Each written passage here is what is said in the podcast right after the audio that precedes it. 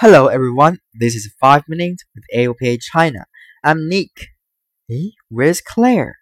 Claire! Okay, no Claire today. This is my first solo. Excited! Oh, thanks. I love this song. Hope I can bring you an episode as fruitful as always. Okay, no further ado. Let's take a re- Okay, no further ado. Let's take a review of our episodes and talk something relaxing. As of today, we have 15 episodes, and topics range from pilot training, new regulation, and aviation culture, or also aviation news. So, how do you like our podcast? Come on, don't be like that. We had the most views on the first episode, almost 1,500, and we have an audience of around 500 every episode afterwards. We invited your comment every time and we do receive lots of hot and we do receive lots of heartfelt opinions. I appreciate your support. And let's see, the most popular episode is the AirVenture episode. At this time last month, EAA AirVenture Arcticus was being celebrated by more than 40,000 people on the spot.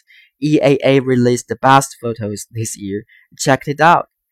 As an aviation enthusiast who just came to work in aviation industry, I, yeah, me, me, me, Nick, definitely can't resist the temptation of EAA. Hopefully, I can be one of those 40,000 people next year. And if you also want to go there, don't hesitate to contact me. Let's go there together. Speaking of which, the autumn is here and Mid Autumn Festival is not far away. During Mid Autumn Festival, an aviation carnival will greet the people in Jingmen, Hubei province. Oh, that's my hometown. I'm proud of my hometown.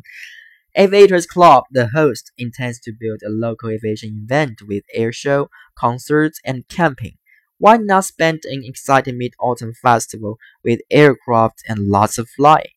And national holiday is also around the corner.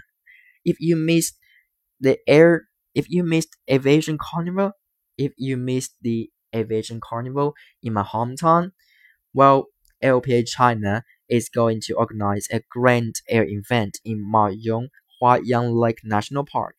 If you are an aviation maniac, it is a must be.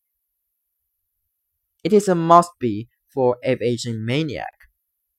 Helicopters, LSA, balloons, PF, helicopters, light sport helicopters, light helicopters, light sports aircraft, balloons, PFV drones, myriad stuff.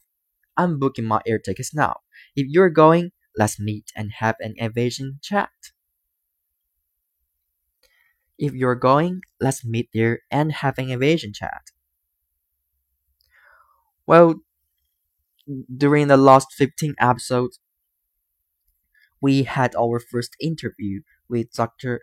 Gao Yuanyang and AOPA China and Dr. Gao Yuanyang. We organized and AOPA China and Dr. Gao Yuanyang. We organized a group of people visiting EAA AirVenture next year. Dr. Gao was there eight times. He was more than a visitor there. He was also representatives of China's GA community, making China's voice heard by hosting a forum there.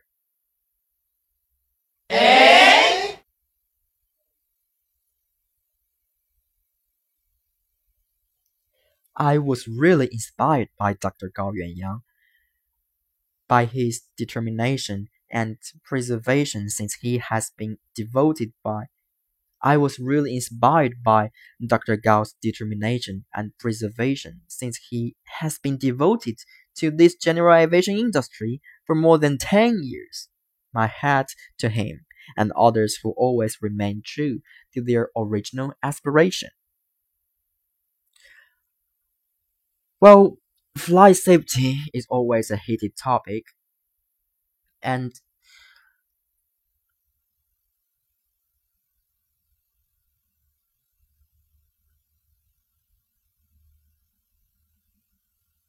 Well, flight safety is always a heated topic. We join well, flight safety is always a heated topic. We joined the last